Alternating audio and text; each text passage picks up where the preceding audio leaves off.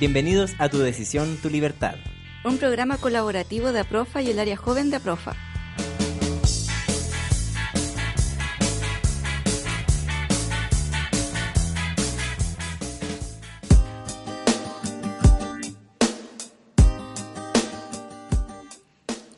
Hola. ¿Cómo están? Nosotras muy contentas porque estamos empezando un ciclo muy importante para nuestra Asociación Chilena de Protección de la Familia, APROFA, esa sigla que acaban de escuchar. Y eso, bienvenidos a este programa. Voy a presentar a Paola Canales, ella es representante del área joven de APROFA voluntaria, activista de derechos sexuales y derechos reproductivos. ¿Cómo estás, Paola? Muy bien, Dani, ¿tú? Muy bien también. También vamos a presentar a Dani Oliva, que también es la periodista y encargada en este momento de nuestro programa de Tu decisión y tu libertad. Sí, estamos muy felices. Este es un proyecto que nos eh, da la oportunidad a la Radio Juan Gómez Milla, a quien le agradecemos porque sabemos que los derechos sexuales y derechos reproductivos hoy, hoy son muy, muy importantes, sobre todo en un contexto político difícil, en el que hay un gobierno conservador que a veces no entiende lo fundamental de los derechos humanos y sobre todo de estas temáticas, de los derechos sexuales y reproductivos. Y bueno, eh, si quieren saber qué es APROFA, se los vamos a contar a lo largo de toda nuestra serie de programas que va a partir de desde esta semana cada miércoles a las 5 de la tarde. Pero si quieren saber un poco más, vamos a ir con una cuña que lo va a explicar mucho más entretenido que nosotras, ¿cierto? Sí, así que escuchen. ¿Cómo se usa el condón femenino? ¿Cómo sé si tengo VIH? ¿Debemos usar preservativo las lesbianas? ¿Cómo hacer sexo oral a una mujer? ¿Cómo sé si mi pareja me violenta? ¿Cómo saber si soy gay? ¿Cómo me acojo al aborto en tres causales? Tenemos las respuestas y productos que necesitas para una vida sexual segura. Decidir con información abre un mundo de posibilidades. Salud, educación y productos para una vida sexual plena y segura. Conócenos e infórmate en aprofa.cl.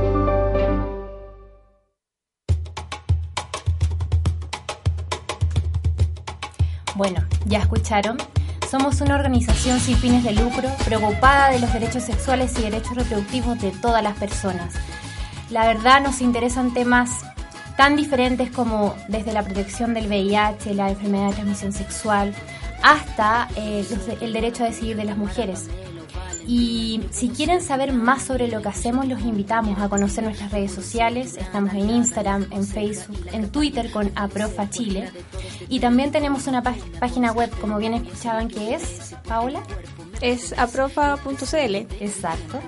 Y la verdad, llevamos muchos, muchos años en Chile trabajando, más o menos del año 65, trabajando en diferentes políticas públicas, levantando políticas públicas para trabajar temáticas. Eh, y hoy día tenemos a una invitada muy especial de nuestra organización. Eh, vamos a hablar sobre un tema que nos interesa sobre todo a las mujeres, pero en realidad nos interesa a toda la sociedad. Paola, ¿podrías juntar un poco? Bueno, en esta temática que vamos a hablar ahora eh, es importante y muy, muy importante porque es eh, el aborto. Ujú, Así es. Vamos a hablar sobre qué es el aborto, cómo, eh, qué significa el aborto en Chile en cuanto a su legislación y también vamos a conversar sobre cómo APROFA también toma eh, la temática.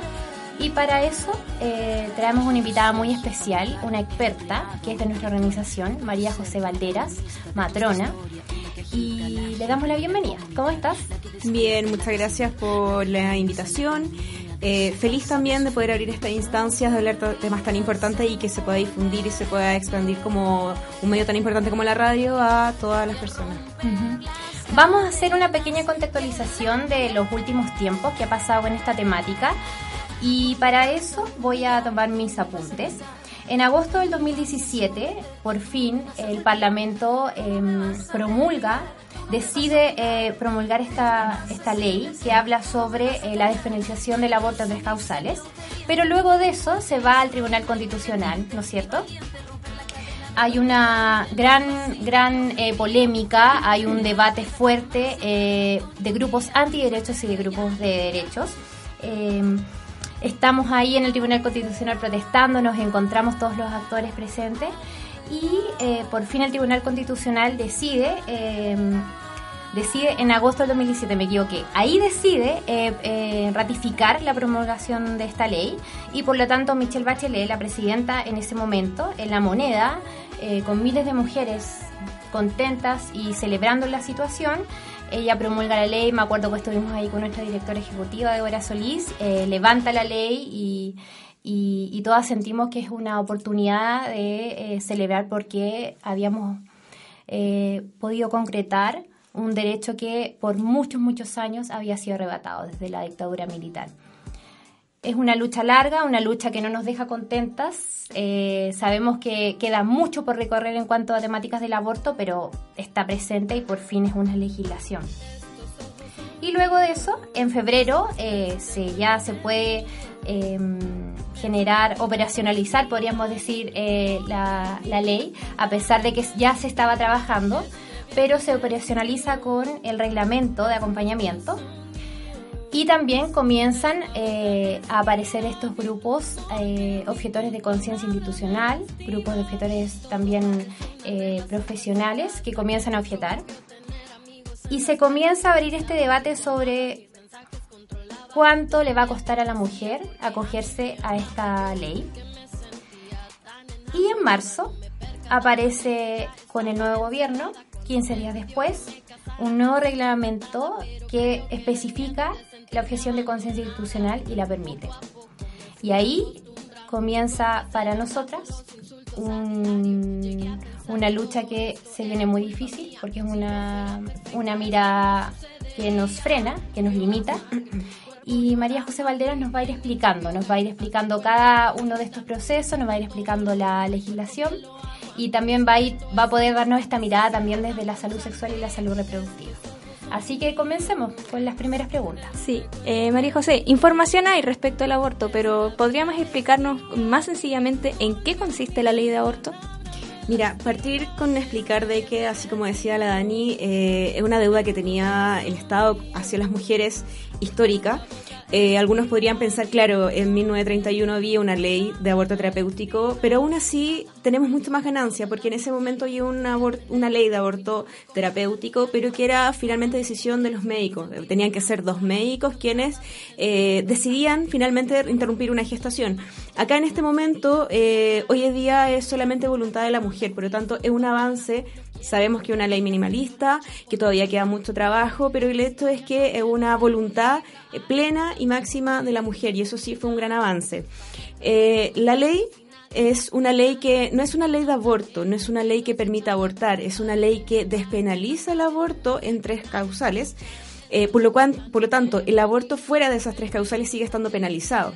Ahí tenemos que tener harto ojo como sociedades civiles eh, pro derecho, porque nos podría pasar una situación muy parecida a otros países latinoamericanos, como ocurrió con Ecuador, de que, claro, eh, legislan sobre una despenalización en tres causales, pero el aborto sigue estando penalizado y con un gobierno de derecha existe la posibilidad de que haya más denuncias y más penalización a las mujeres que interrumpen o que abortan fuera de estas tres causales. Eh, una ley que despenaliza la interrupción del embarazo en tres causales es porque, y por qué es la interrupción del embarazo y no es eh, plenamente aborto, es porque no hay limitada gestacional en primera y segunda causal. Es por razones bien simples. Por ejemplo, en la segunda causal, donde hay incompatibilidad eh, con la vía extrauterina, eh, generalmente se tienden a hacer los diagnósticos entre las 14, 15 semanas aproximadamente, si se hace de forma precoz. Entre que se haga el diagnóstico y una mujer decida, pueden pasar muchas semanas. Eh, y la definición de aborto es hasta las 24 semanas o hasta que pese 500 gramos el feto. Si pasamos esos límites, o sea, si el feto pesa más de 500 gramos o pasamos las 22 semanas, ya se llamaría parto. Por eso es una ley de interrupción del embarazo y no aborto propiamente tal, porque podríamos pasar las 24 semanas e interrumpir inmediatamente.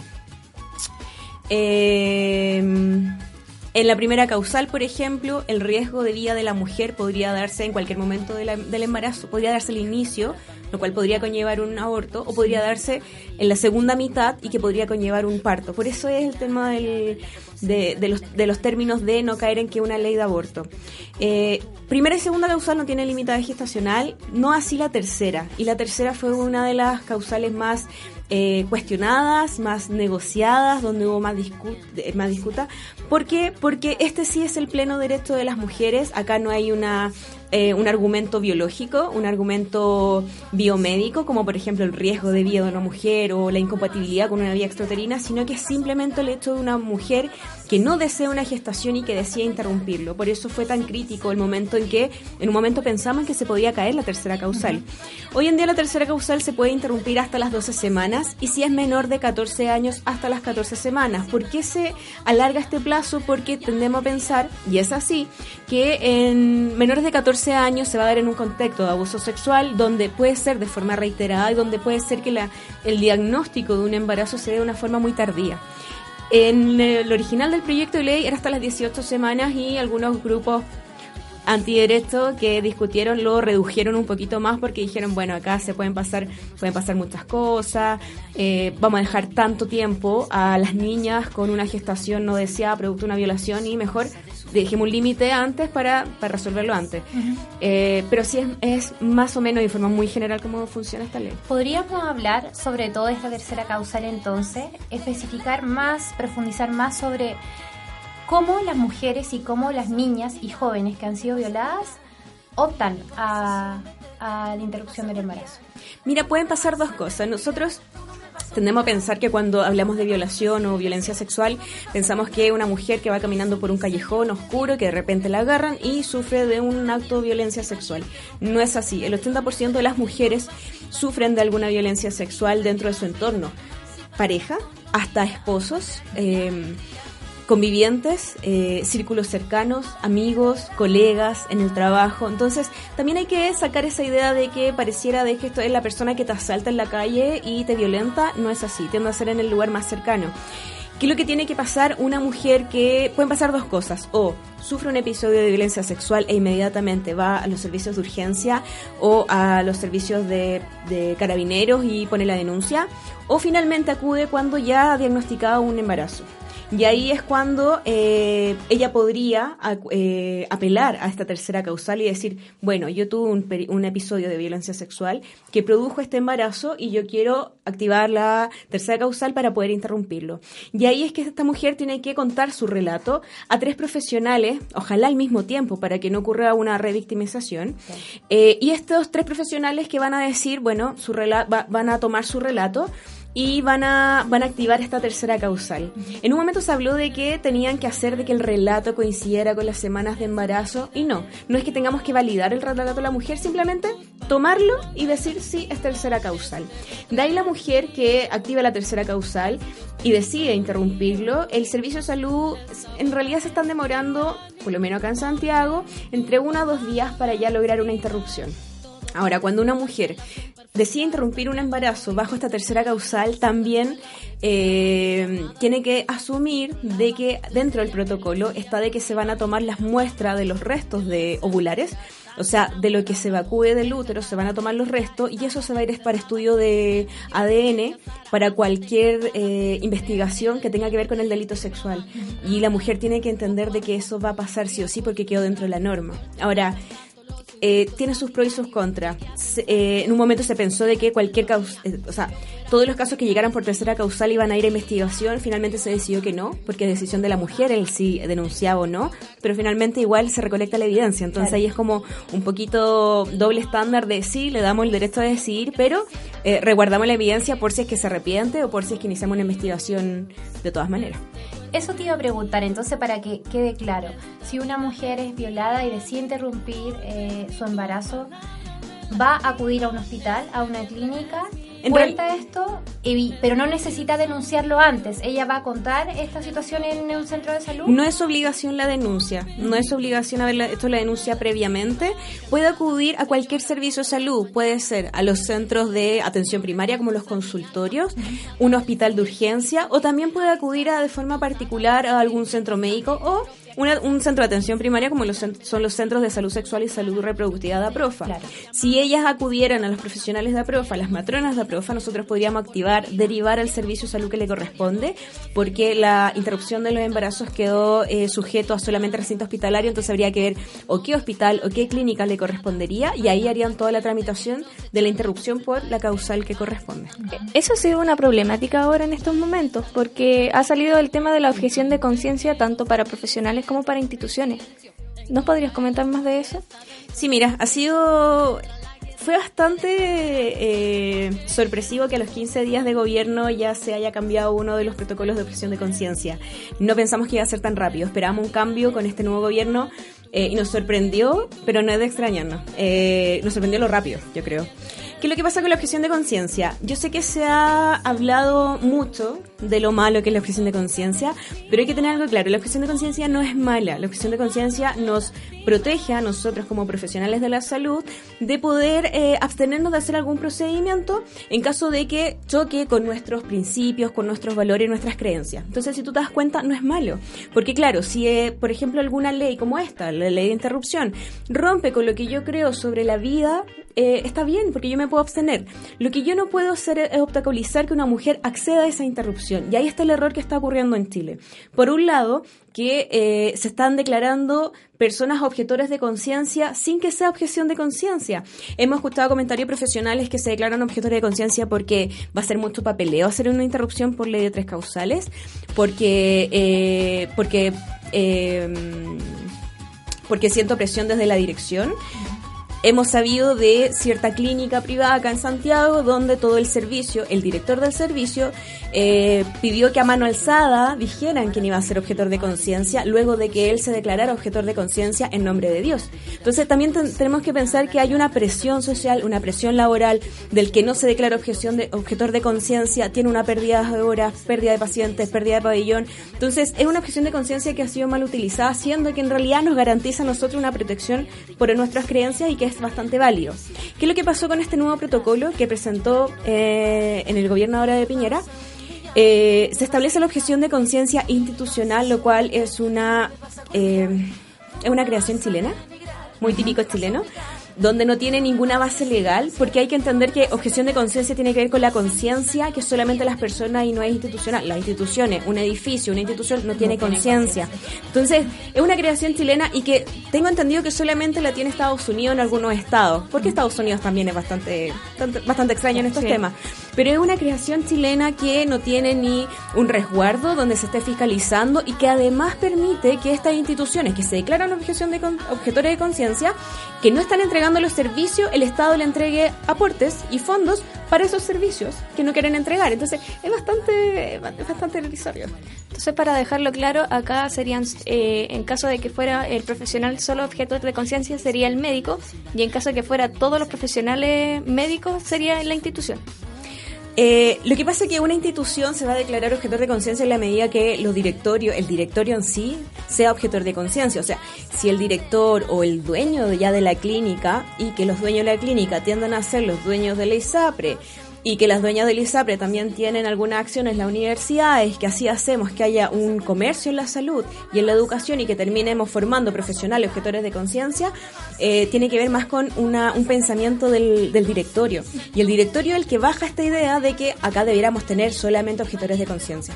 O sea, sabemos de que están reduciendo la hora de pabellones de pacientes a profesionales que no se quieren declarar, eh, de que esperan de que ellos asuman esto, que se, se declaren como objetores de conciencia y que finalmente las más perjudicadas son las mujeres, mujeres que, por ejemplo, tengan un plan de ISAPRE, de ISAPRE cerrado a esa clínica y no van a poder acceder.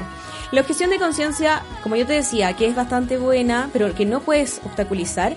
Yo tengo una colega uruguaya que objetora de conciencia, ella es ortodoxa, pero te aseguro que si una mujer se atiende con ella, nunca va a saber que es objetora de conciencia, porque acude por interrupción y le dice, mira, esta es la información, esto es lo que tú puedes acceder, lo podemos diagnosticar, se diagnostica, bueno, tú decides finalmente interrumpir y te derivo con un profesional, te derivo, ningún problema. Y te aseguro, las mujeres no se dan cuenta que es objetora de conciencia, porque finalmente ella, claro, no hace la interrupción misma, pero sí hace la atención que merece y que necesita la mujer. Y así debiera ser acá. O sea, nosotros deberíamos estar replicando eso acá.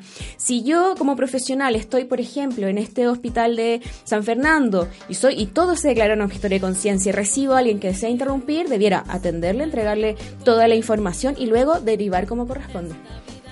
Ahora la pregunta es, estamos un poco acorralados, ¿no es cierto? Porque hay muchos profesionales han salido en los medios de comunicación que se han declarado objetores de conciencia. También hay instituciones privadas, que hay toda una red que también ha planteado eso. Entonces, para una mujer, ¿cómo eh, ella puede sentir que va a ser garantizado su derecho? Tiene que acudir a un centro público, ¿no es cierto? A un centro de salud, podríamos decir, con financiamiento estatal. Y ahí, sí o sí, ese derecho va a ser ejercido. ¿Es una pregunta? No te puedo asegurar cuando en algunos eh, hospitales regionales como Puerto Natales, eh, San Fernando y otras más, eh, todo el hospital se declara, por ejemplo, objetor de conciencia en la causal violación. No, es el problema. En la medida que tenga a todo un equipo profesional objetor de conciencia, ¿cómo yo voy a poder garantizar como Estado, como institución, como profesional, que una mujer pueda acceder a esa garantía? Sería ideal que cualquiera, cualquier mujer pudiera acceder a cualquier servicio y poder acceder a una interrupción. Pero sabemos que hoy en día no es así. O sea, es, es tan claro como este ejemplo de la primera niña que se realizó una interrupción por causal violación y tuvo que viajar de Estiloé a Santiago, viajando de Estiloé a Santiago perdiendo toda su red de apoyo, viajando a una ciudad que nunca había visitado, viajando a una ciudad donde no conoce a los profesionales y que se tiene que entregar a una situación que el Estado debiera garantizar que debiera ser de otra manera, que debiera ser una atención de calidad, integral, eh, con un enfoque psicosocial que sea compatible con ella. Entonces, claro, eh, si tú me preguntas hoy en día no estamos garantizando lo que no está, eh, lo que quedó estipulado en la ley. Exacto, porque la ley lo estipula, ¿no es cierto? Dice que claro. si alguien es objetor de conciencia tiene que derivar, pero esa persona... Sin coercionar, sin, sin obstaculizar su atención, pero no es así. porque eh, si tanto los ginecólogos, ginecólogas, objetores de conciencia y no quieren hacer interrupción, bueno, ¿qué hago desde una, puerta, de una parte tan austral? Hay que entender que Chile es demasiado largo, entonces hay que entender que las mujeres finalmente se van a estar exponiendo a viajar gran cantidad de horas. ¿Por qué? Porque el Estado no está eh, logrando establecer protocolos que aseguren una garantía hacia las mujeres. Hablando de protocolos, eh, ¿hay algún protocolo para protección y acompañamiento hacia la mujer que decida abortar? Sí, dentro de la ley quedó estipulado un índice que dice que las mujeres tienen la opción de optar a un programa de acompañamiento que es voluntario. Y es tan voluntario que pueden decir desde un principio que no lo quieren, o pueden decir que no lo quieren y luego cambiar de opinión y decidir quererlo, o decidir aceptarlo y que en el transcurso lo quieran, lo quieran rechazar. O sea, es total libertad y eso fue bastante bueno. En un, en un momento pensaron eh, dejarlo como obligatorio y eso también sigue aludiendo a que las mujeres no pueden decidir, que las mujeres tenemos que estar acompañadas, siendo que las mujeres podemos tomar decisiones de forma libre y autónoma y sin necesidad de un programa de acompañamiento. Así que eso fue yo creo que un, gran logro. Estos programas de acompañamiento se pueden entregar tanto de los, de los servicios de salud o de instituciones que son sin fines de lucro. Entonces, ¿qué es lo que pasa? Una mujer acude en la interrupción o ni siquiera la interrupción, acude a un servicio, se declara la causal, se diagnostica la causal y le dice, mira, tú tienes la opción de interrumpir o de continuar con tu embarazo, siempre que la condición de salud lo permita. Eh, independiente sea la decisión, se le va a ofertar un programa de acompañamiento y se le va a ofertar el programa de acompañamiento del hospital mismo, que va a ser gratuito, o de una institución que va a tener una lista en el hospital. En esa lista van a estar las instituciones sin fines de lucro que se van a postular. Hoy en día hay solo una institución que está en proceso de acreditación y nosotros como APROFA vamos a comenzar a hacer los trámites también. Estamos conformando eh, un equipo psicosocial de gran calidad, donde está eh, matrona, ginecólogo, psiquiatra, psicóloga y trabajadora social, profesionales que trabajan en derechos sexuales y derechos reproductivos hace muchos años, han trabajado por la lucha de esta ley. Eh, tienen formación en género, tienen formación en violencia, así que yo les puedo asegurar que va a ser una muy buena atención. Entonces, esa es la idea de que cuando una mujer le digan, bueno, tú puedes optar un programa de acompañamiento voluntario, van a decir, tienes lo del hospital o dentro de esta lista que también está a profa. Qué bueno. Entonces, ahora profa uno puede ir a alguno de los centros que tiene como dentro del, del, protocolo de interrupción quedó de que iba a ser dentro del recinto hospitalario, lo más probable es que las mujeres estén hospitalizadas. Ahí las mujeres cuando dicen, bueno, yo quiero un programa de acompañamiento, pero el da profa, y esperamos que sí sea, eh, nos van a contactar y nosotros vamos a acudir a los hospitales o a las clínicas y ahí vamos a hacer todo un seguimiento. Si se le da de alta, luego vamos a citarla o a hacer visitas domiciliarias, trabajar con su entorno, con su familia, su pareja si es que hay, eh, y ahí entregar una atención lo más integral posible, sin olvidar eh, el acceso a métodos anticonceptivos, a consejería y a controles posteriores. Ahora también tenemos en APROFA una campaña que se llama hashtag Tienes Opciones. Sí. ¿Podríamos hablar un poco de eso? Tratando también de cerrar, que nos quedan pocos minutos. Sí. Mira, nosotros como APROFA eh, entendemos que la maternidad no es obligatoria.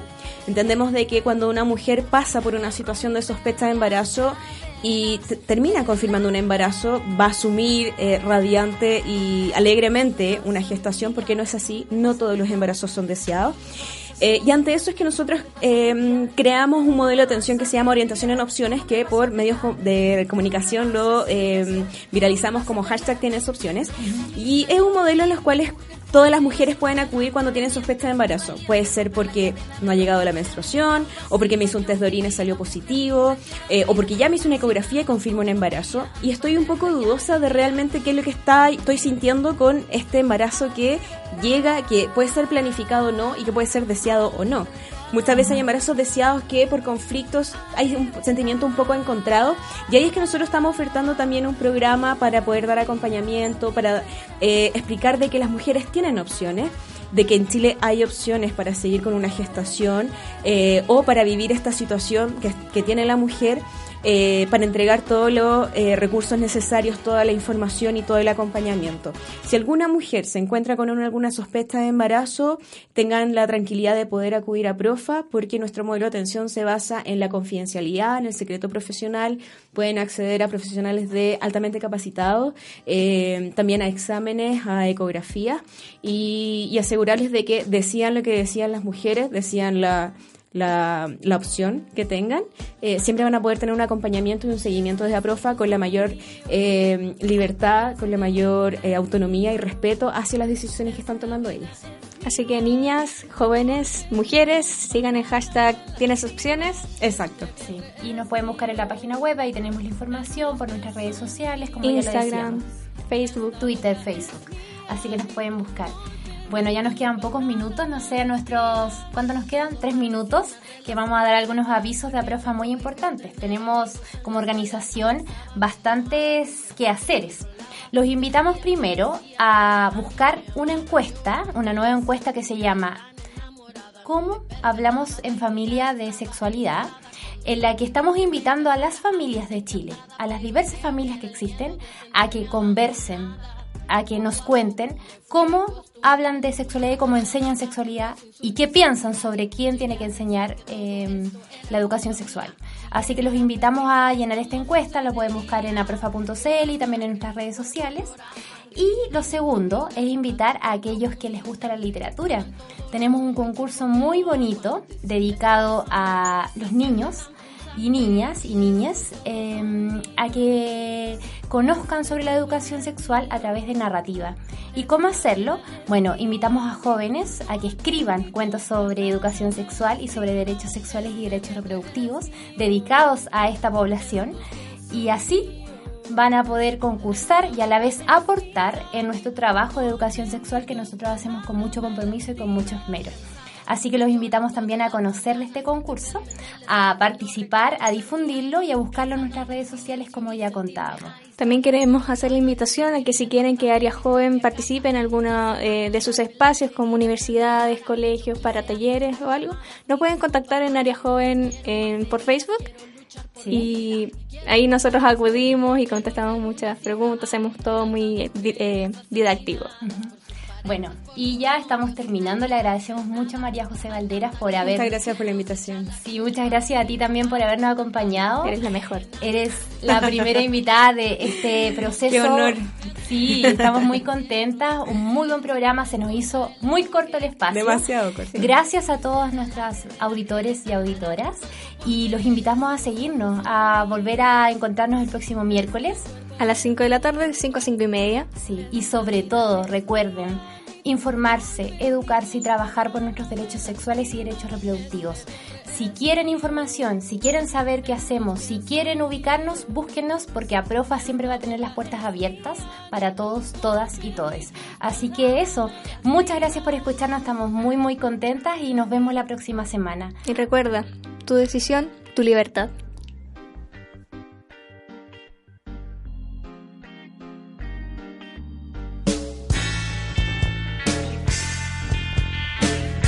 Gracias por sintonizar tu decisión, tu libertad.